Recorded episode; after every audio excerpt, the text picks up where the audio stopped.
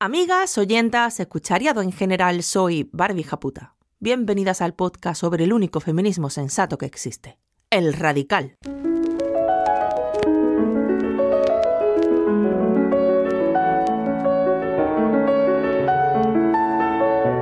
Radio Japuta, el podcast que sueña con la revolución feminista violenta.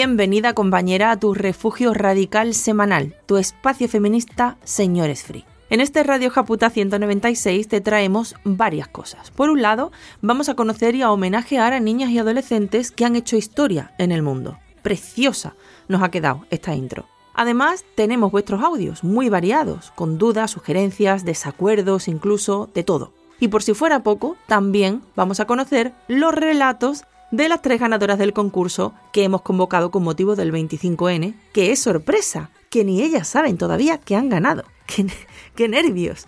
Primas, ¿cómo os lo habéis currado? ¡Qué exageración! ¡Qué bien! ¡Qué pelos de punta! ¡Qué todo!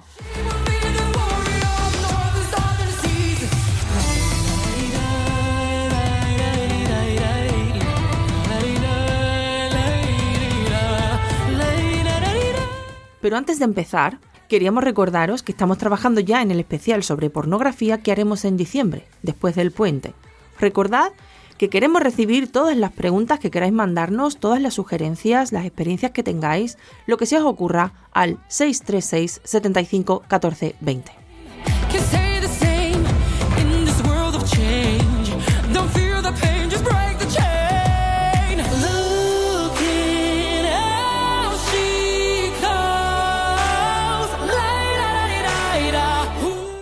El lunes pasado, día 20 de noviembre, fue el Día Mundial de la Infancia, y como siempre cae cerca del 25N, no suele pasar desapercibido. Este año hemos querido pararnos y homenajear a las niñas que han hecho historia en el mundo. Este homenaje lo teníamos preparado para la semana pasada, pero la salida del ministerio de Irene Montero bien merecía su propia celebración, así que lo hemos dejado para esta semana. De las niñas y adolescentes que más noticias tenemos son relativamente recientes, y es que si los logros de las mujeres han sido enterrados por los hombres, imaginad los de las niñas.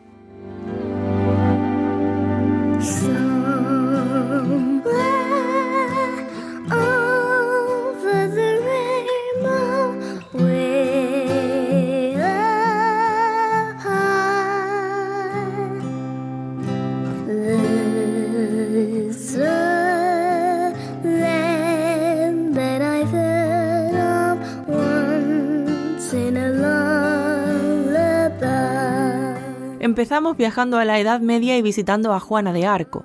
En 1428, cuando Juana tenía 15 años, tuvo al parecer una visión sagrada en la que se le decía que tenía que ayudar a los franceses en la Guerra de los Cien Años contra Inglaterra. Y Juana se las arregló para que, al año siguiente, el futuro rey Carlos VII la pusiera al frente de las tropas francesas que lograron levantar el asedio inglés sobre Orleans. Después vinieron otras victorias con Juana como líder, hasta que en 1431 los ingleses la capturaron y la quemaron en la hoguera por hereje. Tenía 19 años. Su influencia como símbolo tras su muerte ha sobrevivido siglos y siglos.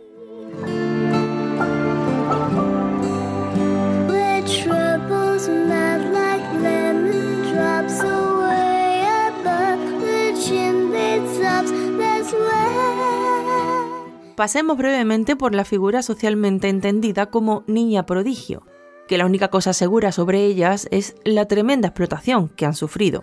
Es el caso de la pintora francesa Elisabeth Villet, una de las retratistas más importantes de los siglos XVIII y XIX. Empezó a pintar profesionalmente siendo una niña. Consiguió tener su propio estudio en París con 15 años y con 19, en 1774, ingresó en la Real Academia Francesa de Pintura y Escultura. Esto es tan increíble dentro de aquella sociedad que merece conocerse.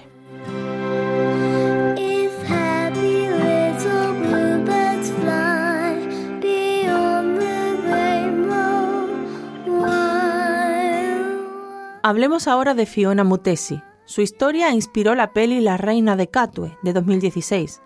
Nació en 1996 en Kampala, Uganda, en una familia muy pobre. Con ocho años tuvo que dejar la escuela para trabajar, pero a los 10 años descubrió un proyecto social que enseñaba a los niños y a las niñas a jugar al ajedrez y resultó que tenía un talento enorme para este juego. Siendo todavía adolescente, empezó a representar a Uganda en las Olimpiadas de ajedrez y con solo 16 años se convirtió en la primera ugandesa en ser candidata al título de maestra de ajedrez. Además, retomó los estudios y acabó obteniendo una beca para estudiar en Estados Unidos.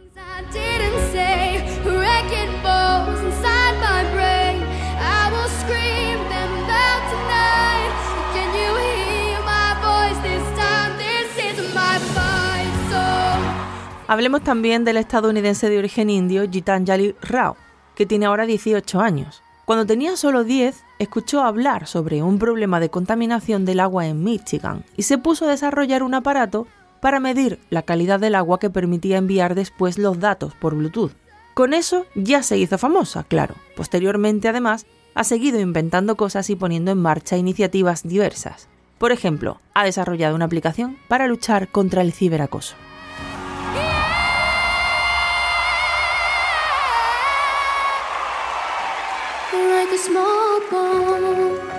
Poco mayor que Gitanjali es la afroamericana Zuriel Oduwole, nacida en 2002.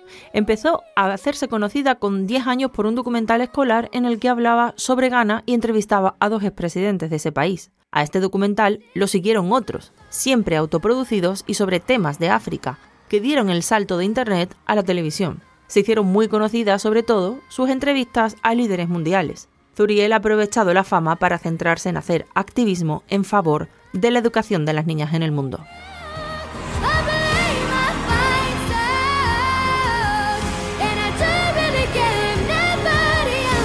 También queríamos mencionar a Ana Frank. Ana fue una niña alemana, judía, como sabéis, que pasó dos años escondiéndose de los nazis junto a su familia en un ático en Ámsterdam.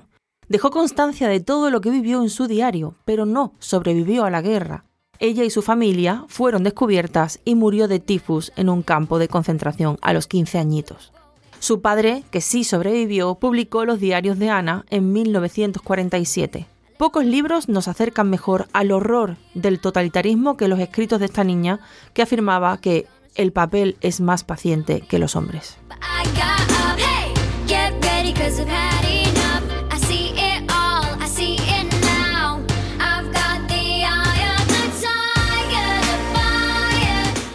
Y de una niña judía en la Europa del Holocausto nos vamos a una niña de la Palestina ocupada, Ahed Tamimi. En 2012, cuando tenía solo 11 años, se hizo mundialmente famosa por un vídeo en el que aparecía enfrentándose a un soldado israelí que intentaba detener a su hermano.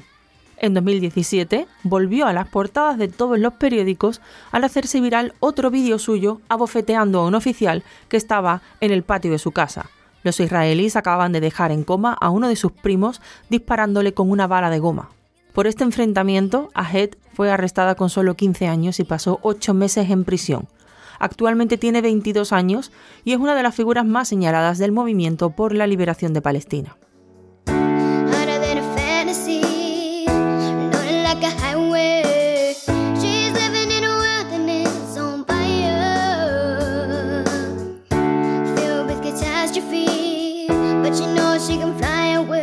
Una conocida activista por los derechos de las personas negras, aún viva, es Ruby Bridges. Nació en el 54, el mismo año en el que el Tribunal Supremo de Estados Unidos estableció que la segregación racial en las escuelas era inconstitucional. En Nueva Orleans se dispuso que el final de la segregación se hiciese efectivo el 14 de noviembre de 1960. Ese día, Ruby y otras tres niñas afroamericanas de 6 años se atrevieron a ir a colegios que habían sido solo para blancos. Las apodaron las cuatro de Nueva Orleans. Tuvieron que aguantar amenazas de muerte, insultos, boicots, pero no dejaron la escuela.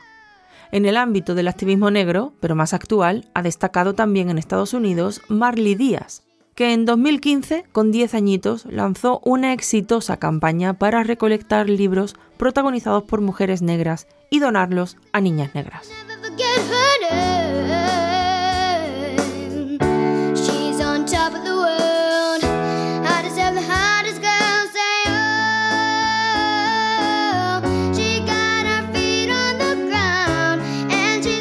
En los años 80, también en los Estados Unidos, una niña llamada Samantha Smith le escribió una carta a Yuri Andropov, que acababa de ser nombrado secretario general del Partido Comunista de la URSS.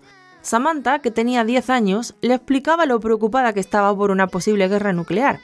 La carta fue publicada en el periódico soviético Pravda y Andropov decidió contestar e invitar a la niña a visitar la Unión Soviética.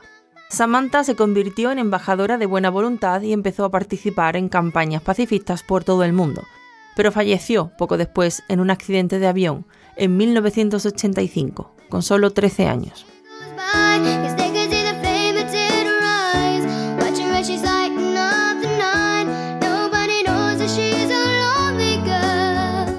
Aunque quizá no fueran percibidas tanto como niñas, algunas deportistas de élite que han conseguido cosas increíbles e inspirado a mucha gente, no eran adultas realmente. La gimnasta rumana Nadia Comaneci tenía 14 años cuando consiguió ese 10 perfecto y las tres medallas de oro en los Juegos Olímpicos del 76. O Yusra Mardini, con 14 años y teniendo que entrenar en medio de la guerra civil siria, ya participó en los Mundiales de Natación en 2015, con 17 años, estaba huyendo de Siria junto con su hermana, en una auténtica odisea, llegando a nado a las costas de Lesbos. Al año siguiente se hizo mundialmente famosa con su participación en los Juegos de Río 2016, con el equipo olímpico de atletas refugiados. Actualmente, tanto ella como su hermana son activistas pro derechos humanos y hay peli del año pasado sobre su historia. Las nadadoras, la tenéis en Netflix.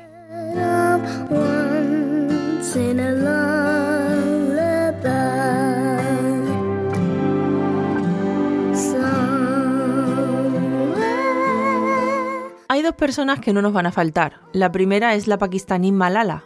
En 2009, con 11 años, vivía en una zona ocupada por los talibanes y empezó a publicar un blog bajo seudónimo, en el que explicaba cómo era su vida. Además, defendía el derecho de las niñas a educarse, algo que los talibanes no permiten. En 2010, el ejército pakistaní retomó el control de esa zona y Malala pudo llevar su mensaje más lejos, empezando a dar entrevistas en las que criticaba al régimen talibán. A los 15 años, un terrorista talibán le pegó un tiro en la cabeza cuando volvía de la escuela, pero Malala sobrevivió y además no se cayó. Siguió haciendo activismo y ha seguido haciéndolo hasta el día de hoy. En 2014 obtuvo el Nobel de la Paz y es la persona más joven en lograrlo, con 17 años. De la misma zona de Pakistán que Malala es también una joven activista contra el matrimonio infantil, Hadika Bashir.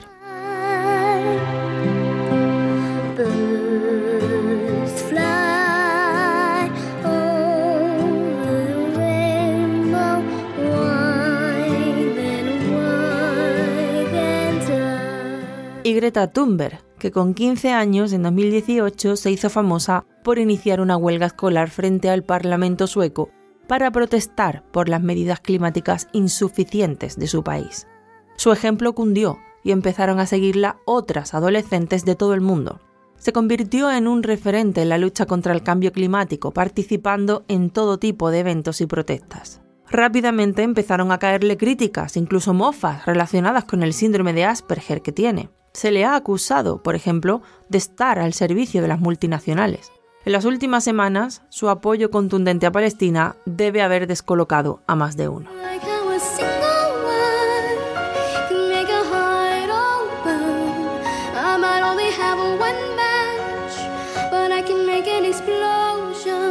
La influencia de Greta ha sido enorme para atraer a más jóvenes al activismo climático, pero antes de ella también destacaron otras niñas en ese ámbito, como Shihus Katul Martínez o como Autumn Peltier. Peltier es una indígena de la zona del lago Huron, en Canadá, que empezó a ser conocida en 2016, cuando solo tenía 12 años. En una asamblea de las naciones originarias se enfrentó con el primer ministro Trudeau por sus políticas en relación con el agua y su apoyo a los oleoductos. Volvió a hacerse viral en 2018 por un discurso que dio en la ONU, en el que decía frases como no podemos comer dinero ni podemos beber petróleo. Actualmente es una de las líderes más reconocidas en la lucha por los derechos de las comunidades indígenas.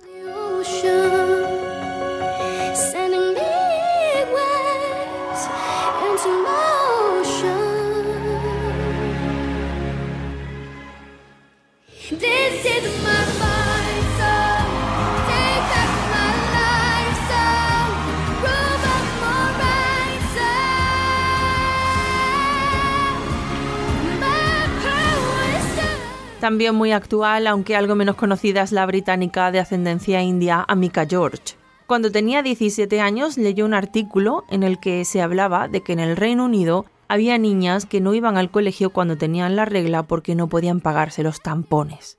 Inició una petición popular para que el Estado se encargase de ofrecer productos sanitarios gratuitos en las escuelas. Fundó la organización Free Periods para concienciar sobre la pobreza menstrual e incluso organizó una protesta frente a la residencia de la primera ministra. En 2019, el gobierno británico anunció que empezaría a ofrecer estos productos en los colegios e institutos.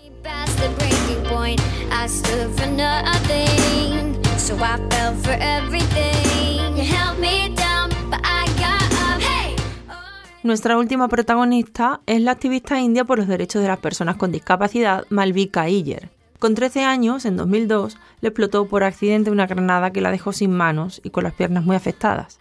Tras año y medio en hospitales, logró pasar el examen de secundaria como alumna libre con ayuda de un escriba. Y luego se graduó e hizo una tesis sobre la estigmatización de las personas con discapacidad.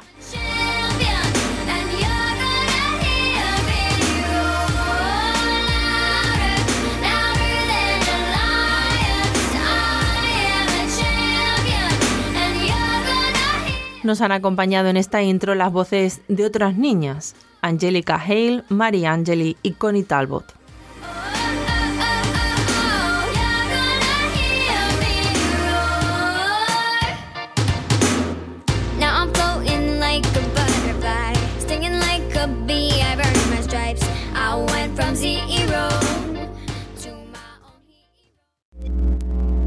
Hola Barbie, tengo que mandarte este audio porque estoy muy contenta y tengo que contarte. Pues lo mío fue con una compañera que se llama Amaya, me habló de este podcast y Amaya si me estás escuchando te lo agradeceré de por vida. Que me pongo los cascos y os escucho a todas y me siento más fuerte y menos sola. Bueno, iba a decir que iba a ser una tontería, pero seguro que me entendéis. Te lo quería contar porque porque eres como una amiga más a la que me apetece contarle estas cositas. Yo he salido a andar y digo, ah, voy a mandarle un audio a Barbie que hace mucho que no le doy la chapa a la chiquilla. Cada vez que lo escucho es que me cargo las pilas y de repente lloro, de repente río y sobre todo me empodero un montón y es como que me como el mundo. Creo que puedo afirmar que me he convertido en una mejor persona. Tú y todas las primas sois las que me habéis llevado a este momento tan feliz. Me revolucionáis el alma la bestia. Y amo una perdida como la de antes. O mándame un WhatsApp, aunque es menos elegante, pero contáctame.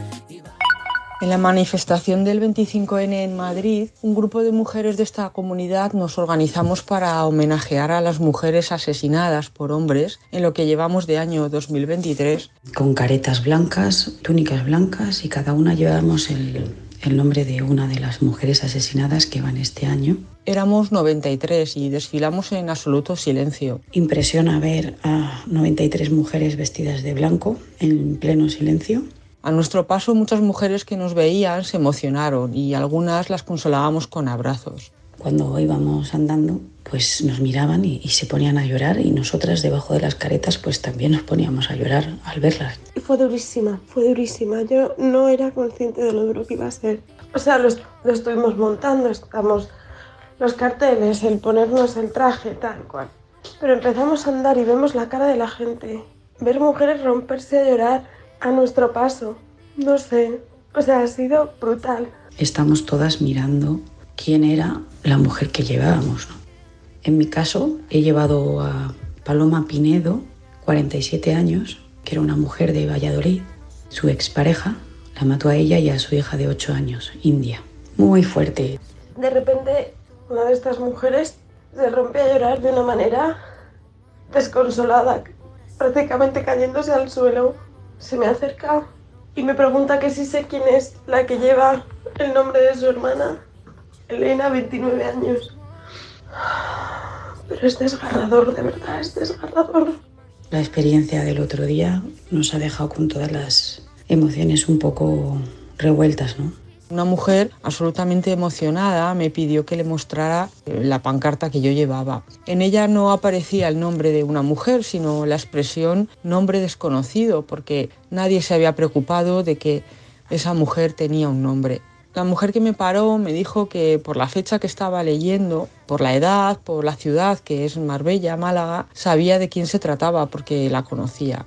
Y sé que, que, todas las que hemos participado en esa acción estamos bastante tocadas y me siento muy afortunada de, de poder participar de esto. Pero cuando esta mañana lo primero que he sabido era el asesinato en, en Madrid de, de, otra mujer y de su hija, ay Dios, es que ha sido horrible. Ha sido como un estallido dentro del pecho de decir, nunca va a parar, esto nunca va a parar.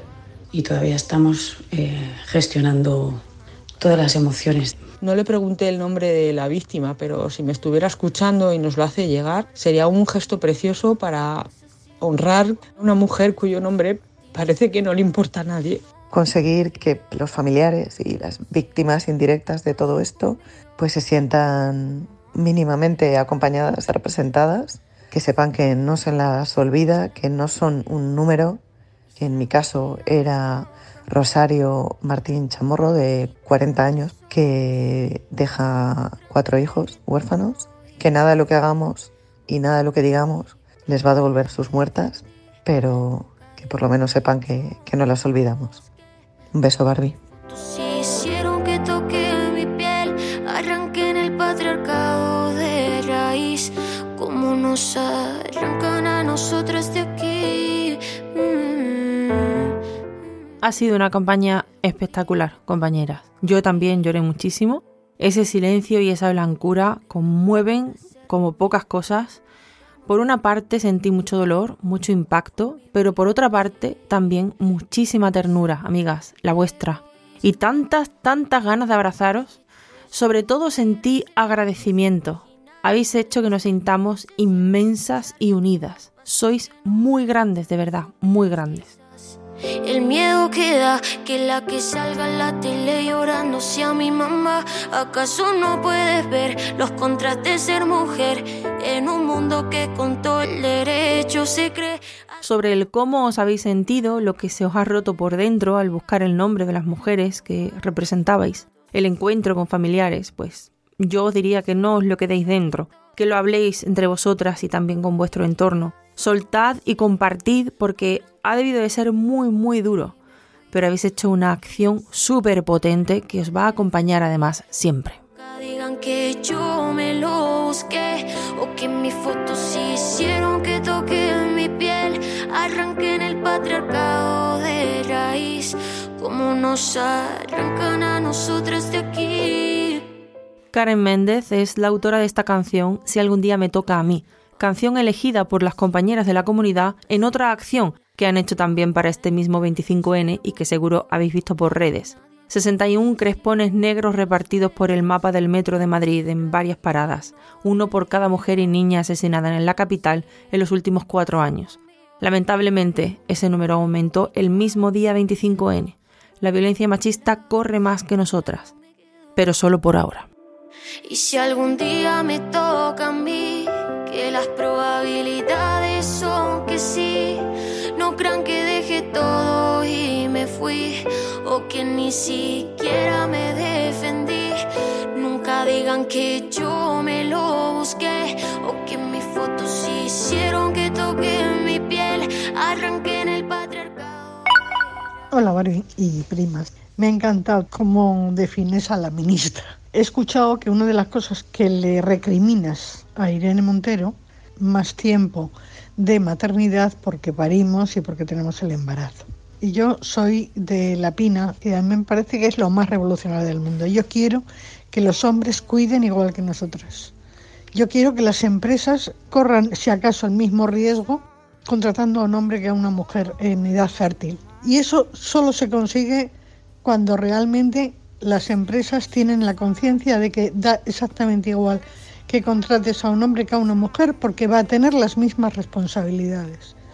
Pero bueno, esto es mi criterio y yo esto me gustaría tener suficiente dialéctica como para poder convenceros porque yo creo que es de las cosas más revolucionarias. Y si seguimos pidiendo más para nosotras, ¿eso qué significa? Más cuidados para nosotras, más tiempo. Y los empresarios no van a querer contratar Tendremos que hacernos las mujeres empresarias, que eso también. Y tendremos que funcionar con otros criterios también. Tendremos que cambiar las reglas del juego, pero mientras no las cambiemos, eh, esto es lo que hay y, los empresarios van a seguir discriminándonos.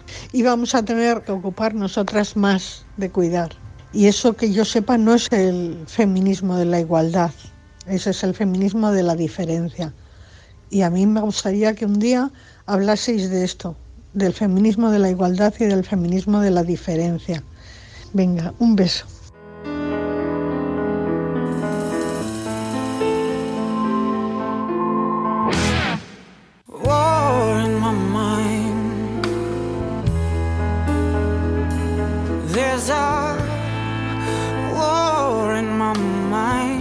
Gracias por tu audio, compañera, y por defender tu desacuerdo, pero te voy a explicar por qué estoy en contra de que hombres y mujeres disfruten del mismo descanso. Yo creo que nunca debemos adaptar nuestra realidad a las necesidades de los empresarios, mucho menos a los que están dispuestos a discriminarnos. No tenemos que adaptar nuestras necesidades, nuestros derechos y nuestra vida al sistema que nos explota. Esa no es la pelea. Ya le gustaría al capitalismo que lo fuera. La pelea siempre ha sido liberarnos y cambiar el mundo para que sea el sistema el que tenga que sacrificarse, no nosotras. Nosotras ya nos hemos sacrificado bastante. El feminismo no habla del riesgo que corre un empresario al contratarnos a nosotras o a ellos, o que las mujeres tengamos que espabilar para que el empresario no note siquiera si está contratando a uno o a otra. Sobre todo porque vamos a seguir pariendo nosotras, no ellos, esa diferencia va a estar ahí. Y el argumento de que van a discriminarnos ha sido siempre el discurso del Partido Popular desde tiempos de Alianza Popular. Mirad, se hace tiempo. De hecho, en el Radio Japuta 82 hablamos largas y tendidas sobre cómo enarbolaban este argumento, con Celia Villalobos como portavoz, para negar a las mujeres incluso el derecho a ampliar su baja de las 14 que tenían a las 16 que tienen ahora. Al final se consiguieron esas 16 semanas gracias a la izquierda.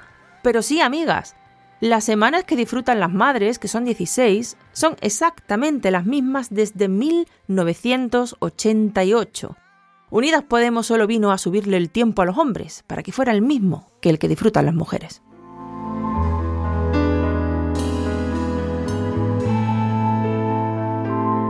El caso es que aplicar medidas igualitarias para personas que no son iguales no genera nunca igualdad, sino desigualdad.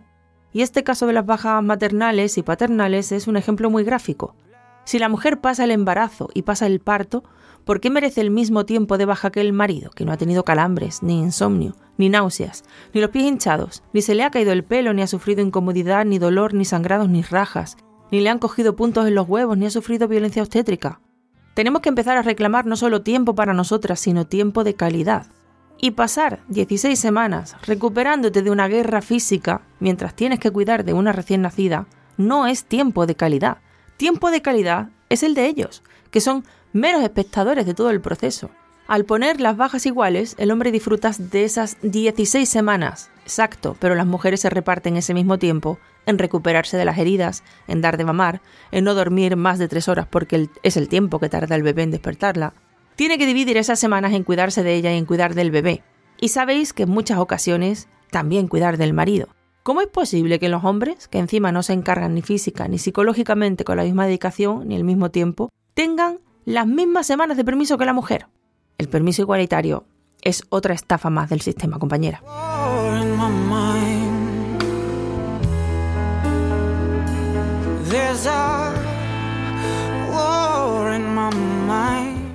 Lo que pedía con buen criterio, en mi opinión, la asociación Petra, que entrevistamos en el Radio Japuta 107, era que el tiempo de baja se determinase en función del cansancio, del desgaste físico y psicológico, en función, al final, de la realidad material de unos y de otras. Además, me parece importante no defender nunca que a las mujeres hay que sacarlas de casa antes para que los empresarios no se molesten. Ahí no estamos mirando por las mujeres, sino por el poder.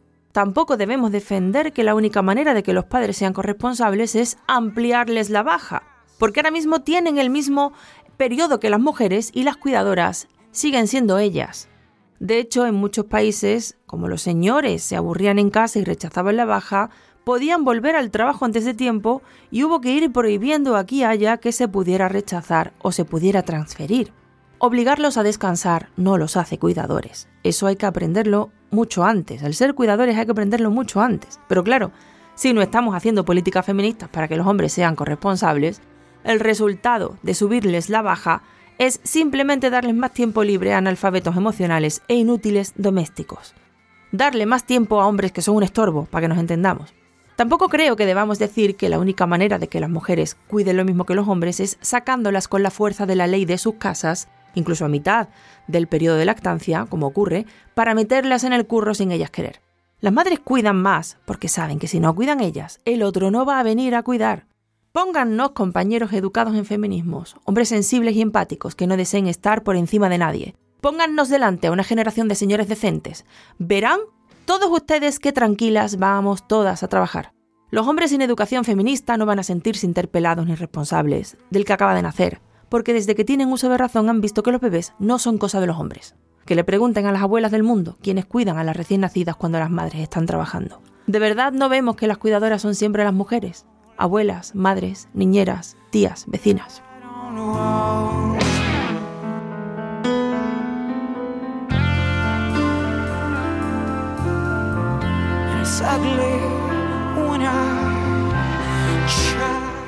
En definitiva, meter a un hombre en la casa no lo hará buen padre, ni siquiera lo hará padre.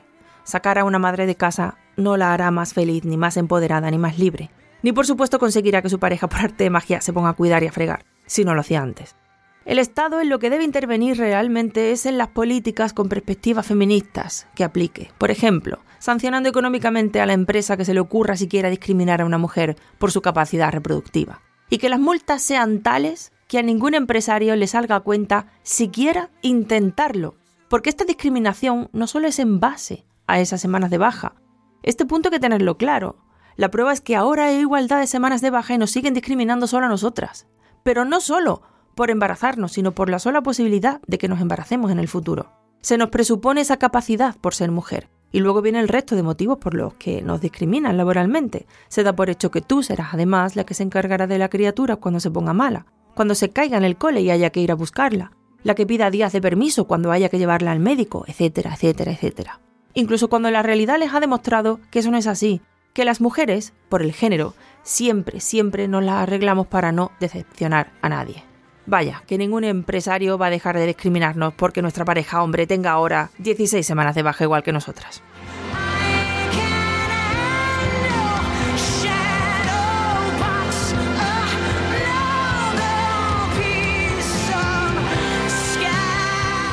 Legislar igual para todos cuando ese todos estamos repartidos en diferentes escalones es legislar para el más fuerte de la escalera. El mundo tiene que adaptarse para que quepamos las mujeres, Dejemos nosotras de adaptarnos para vivir incómodas en las grietas de este sistema, que encima esas grietas, amiga, nos la alquila el sistema a precio de oro.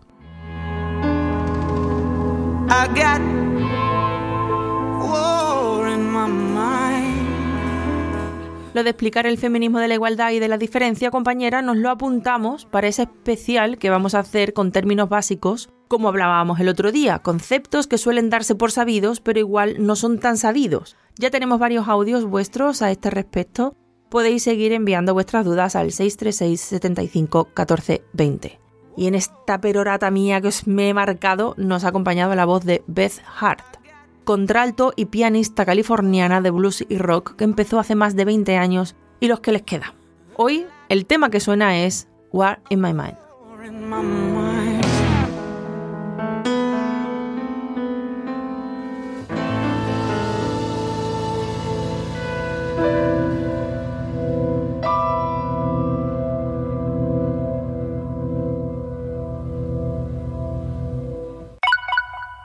Barbie, acabo de escuchar tu último podcast y como siempre me siento empoderada y aprendo un montón. Y quería preguntarte algo y decirte lo que siento y preguntarte a ti y a las primas a ver si sienten lo mismo. Yo me da ganas muchas veces de enviarte cuestiones o enviarte un audio o contarte algo mío y yo me retengo porque tengo miedo a molestar, tengo miedo a ser pesada, tengo...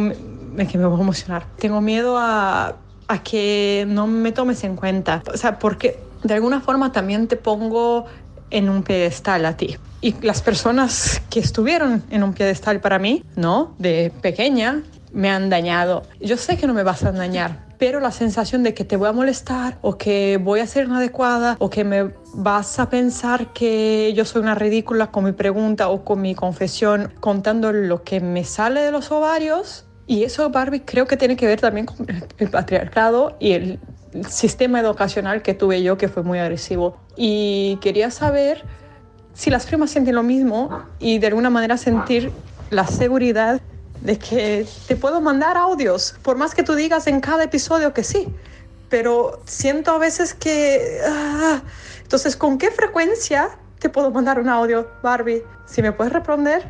Ya lo estoy queriendo.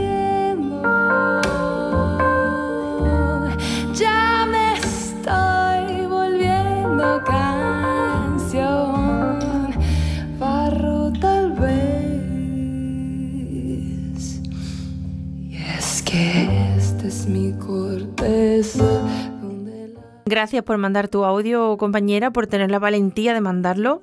Lo primero que te diría sería lo del pedestal. Y quiero decir, esto no es falsa humildad. Yo soy una mujer como tú, con problemas, incongruencias, defectos, muchísimos defectos, ¿vale?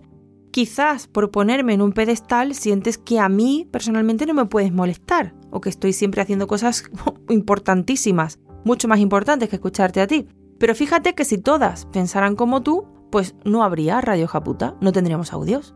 También quiero decirte que me parece, por otra parte, una buena noticia que tienes muy bien identificado el problema, el trasfondo de dónde viene, dónde falla el razonamiento que tienes, eh, dónde se convierte en fantasía y deja de ser un pensamiento ya ajustado a la realidad. O sea que solo te faltaría ponerle solución a ese miedo, que sé, por otra parte, que es muy complicado, que no es fácil. Aunque solo quede tiempo en mi lugar.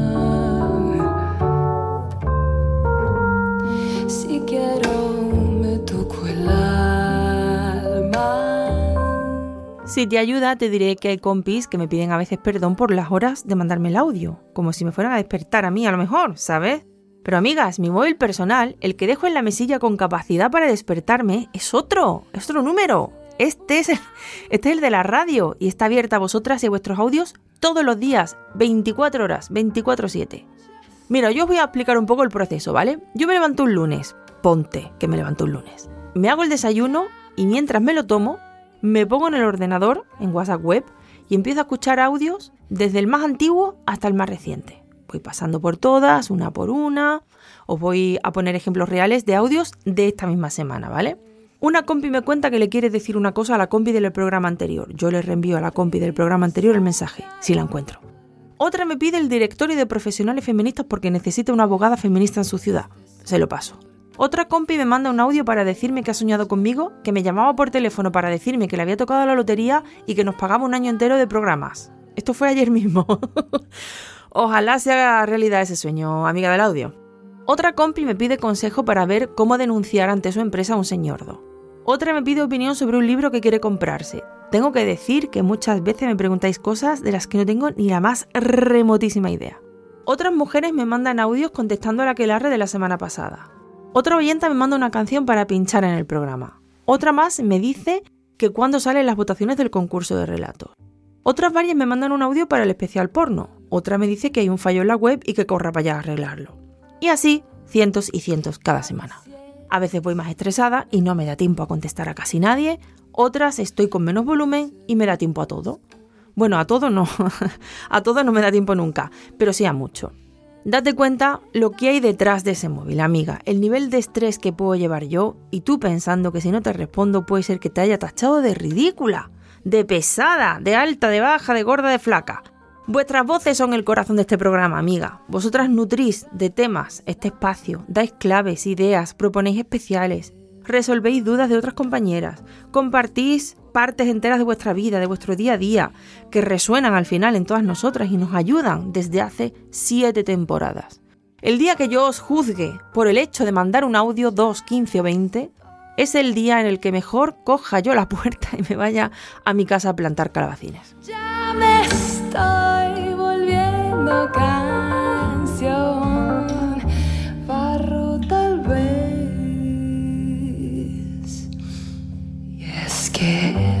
mi corteza donde la... Estoy segura de que a muchas mujeres les pasará como a ti. Pensemos en la de mujeres que esperan a tener un historión para compartirlo, porque si mandan un audio tiene que ser perfecto e interesante para absolutamente todas, porque si no, mejor está callada.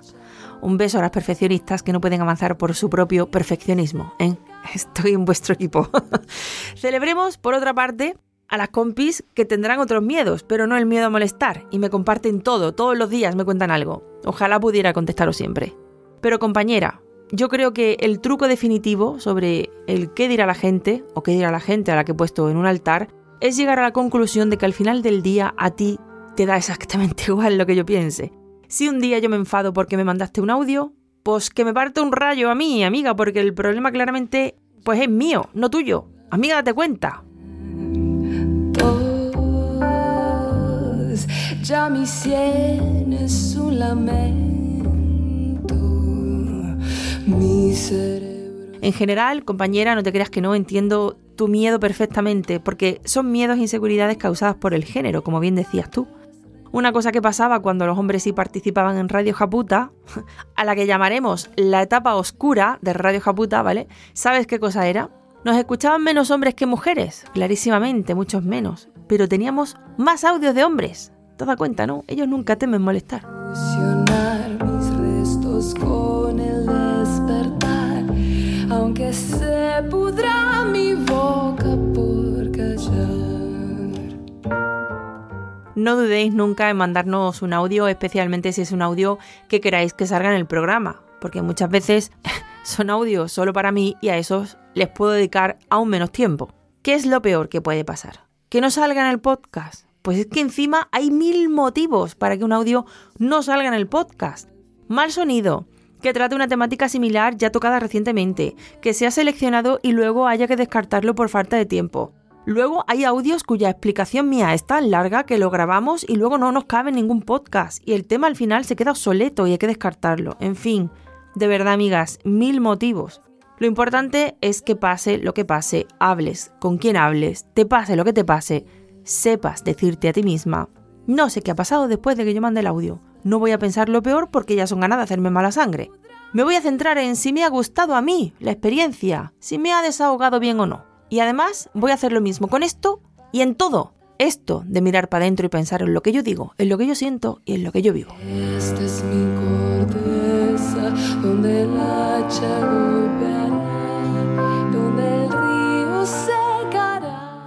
Mandadnos todos los audios que queráis, a las horas que queráis, con la asiduidad que queráis, amigas, que sin vosotras nada. Y no pongáis a nadie en altares, porque cuanto más alto es el altar, más inestable se vuelve y más fácil es caerse y darse una hostia que acaba doliendo a las dos, a la del pedestal y a ti misma.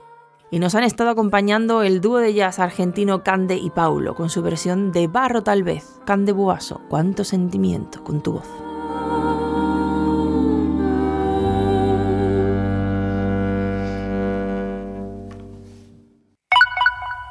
Hola, soy Irene. Yo utilizo un lector de pantalla que me, me, habla y me dice todo lo que hay en la pantalla. Lo único que no me lee pues son los stickers. Las fotos hay algunas que sí, otras que no, pero también está bien pues que en los grupos que estoy metida pues puedes escribir las fotos. Y el tema de los audios, la verdad que si podéis grabar los audios en sitios donde no haya mucho ruido y sobre todo donde no haya viento, porque al final, eh, si no, se escucha más el viento que a la persona en sí. O, por ejemplo, pues evitar eh, grabar audios cuando esté pasando coches, motos o policía o bomberos, etcétera, ¿no? Porque al final, eh, pues eso, grabar los audios pues en sitios donde haya menos ruido posible. Y eso, muchísimas gracias. Trying to stay for the kids when keeping it how it is will only break their hearts worse. That old familiar body ache, the snaps from the same little breaks in your soul. Gracias Irene por tu audio. Irene es una de las no pocas compañeras ciegas o con discapacidad visual que nos escuchan. Ella consideró que me quedé corta en las peticiones para la calidad de los audios y ha añadido unas cuantas. Y así lo intentaremos entre todas, Irene. Es bonito cuidar el sonido para todas las oyentas y que ese todas sea uno verdadero. Right thing. Sometimes giving up is the strong thing. Sometimes to run is the brave thing.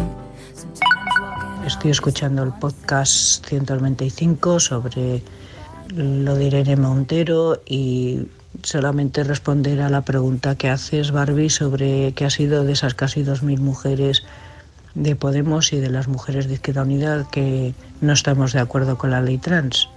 De las de Podemos no tengo conocimiento. Decirte que de las de Izquierda Unida algunas se han quedado, pero muchas nos hemos ido. Después de toda la vida de militancia, bueno, pues ah, yo ya tenía algunas contradicciones con las que se puede vivir porque nunca puedes estar de acuerdo 100%, evidentemente, pero esto ha sido muy duro de llevar, difícil, os lo aseguro, primas, doloroso incluso y llega un momento en que ya no puedes aguantar el dolor. Un beso a todas.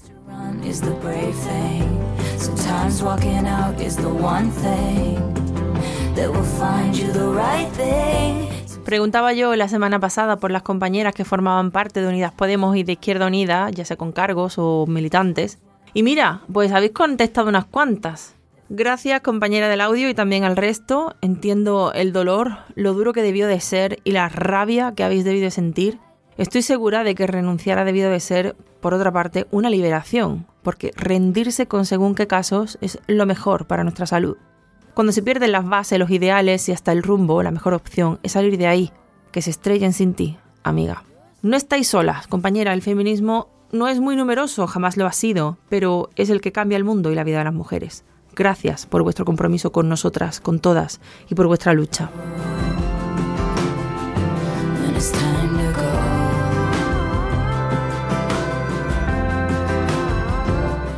Sé cuándo es hora de irme, a veces rendirse es lo fuerte, dice también Taylor Swift en este It's Time to Go.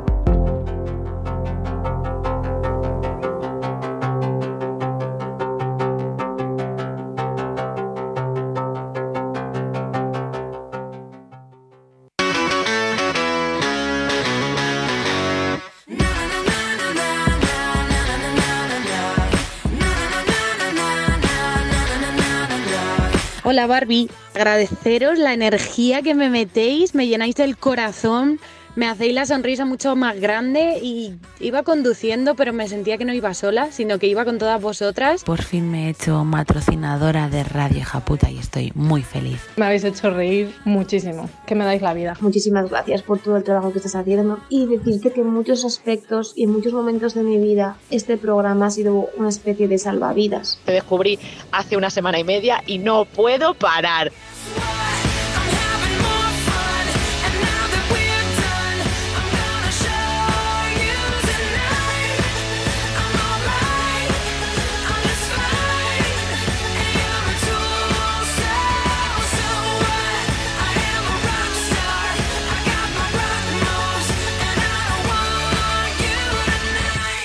Y vamos ya con la parte que esperan muchas primas, y es el concurso de relatos con motivo del 25N.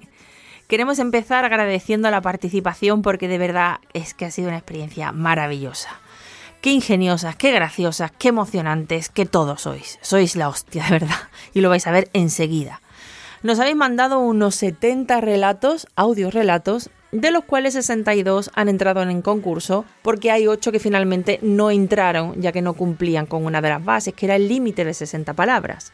Eso sí, a lo largo de 2024 iremos poniendo al final de cada podcast uno a uno todos los relatos, todos los 70, porque al final esto de ganar es una cosa pues muy subjetiva también. De hecho, la cosa ha estado muy reñida. Y os cuento incluso que cuando ya teníamos las votaciones hechas, Bea, Marta y yo la hicimos cada una por nuestro lado para no influirnos las unas a las otras, no te lo pierdas. Pues luego la pusimos en común y nos tiramos un buen rato debatiendo y defendiendo cada una sus relatos favoritos. hubo risas, hubo argumentos de muchos tipos, hubo cabreitos de por medio, defensas acaloradas de vuestras creaciones, amigas, y alguna lagrimita. Pero al final las votaciones ya están hechas, así que os lo cuento solo para que sepáis el rato tan maravilloso que nos hemos pasado gracias a vosotras y la pena que nos ha dado tener que elegir, tener que elegir entre tanta creatividad es que ha sido un dolor, de verdad. Los relatos además nos han llegado en diferentes idiomas, castellano, catalán e inglés. Es que de todo tenemos. Algunas habéis sido muy creativas, ya que habéis acompañado vuestro relato, vuestro audio relato con música o efectos de sonido. Algunos de los temas han sido la violencia sexual, la violencia obstétrica, el abuso sexual infantil, la prostitución, la venganza, los matrimonios forzosos, la justicia, la sororidad, la maternidad. En fin, de verdad que ha sido una fantasía este concurso y sin duda repetiremos el año que viene.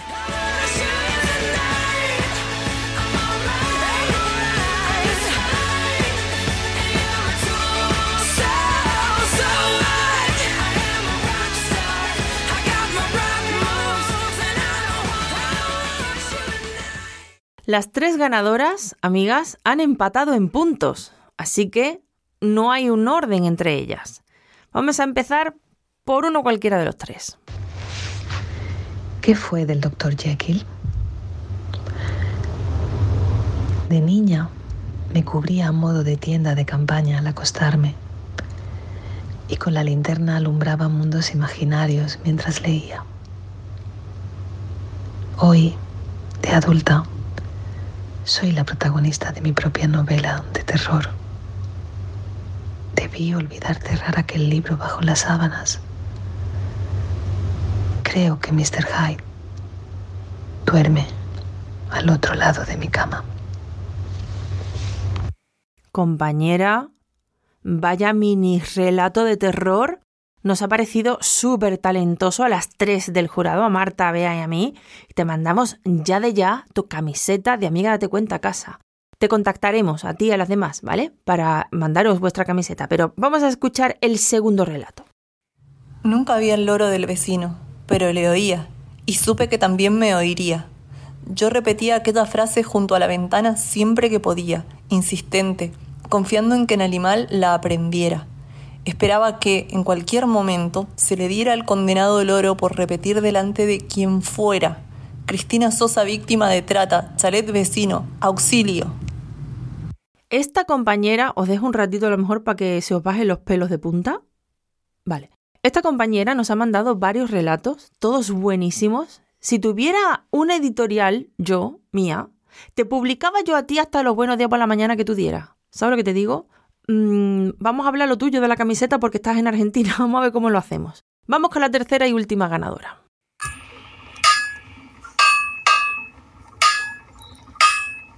¿Qué hacéis? Verás, hija, cuenta la leyenda que cada 25 de noviembre las brujas del bosque bajan al pueblo dispuestas a llevarse con ella a los hombres que no se portan bien. ¿Y desde cuándo se cuenta esa leyenda? Desde hoy. Bueno, amigas, ¿cómo habéis quedado? ¿Cómo os habéis quedado? Es que, por favor, Marta, ¿tú tienes por ahí un aplauso? ¿Tú tienes por ahí un aplauso? Tenía un aplauso, tenía un aplauso. Bravo, bravo, bravo. ¿Qué- Marta, qué corto. Más. Pónmelo más largo, más largo. Mírala.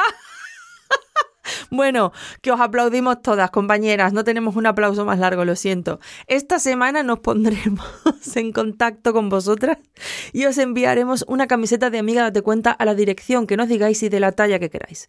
Muchísimas gracias a todas por participar. Sois la hostia, sois geniales, os queremos muchísimo. Un podcast que dispara al corazón del patriarcado. Luis, dispara a la radio. Estás escuchando Radio Japuta. Japuta, el podcast que dispara al corazón del patriarcado. La radio de la policía, Luis. Oh, claro. Ya está. La mujer es un jardín, la mujer es un jardín de flores muy escogidas.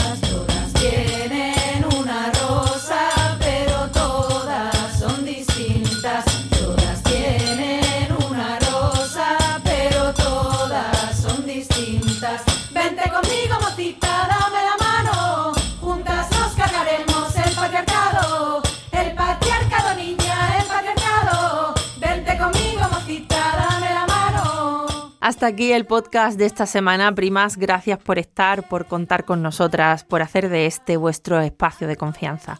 Gracias por darnos altavoz en redes sociales, porque al final es la forma en la que contagiáis a otras, para que vengan a escucharnos. entre las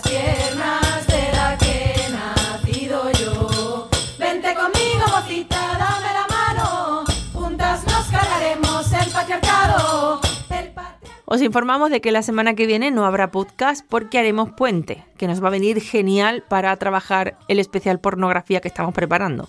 Hemos pensado que el último Radio Japuta del año, que viene justo detrás de este especial pornografía, vamos a repetir un formato que siempre os gusta mucho a vosotras y a nosotras.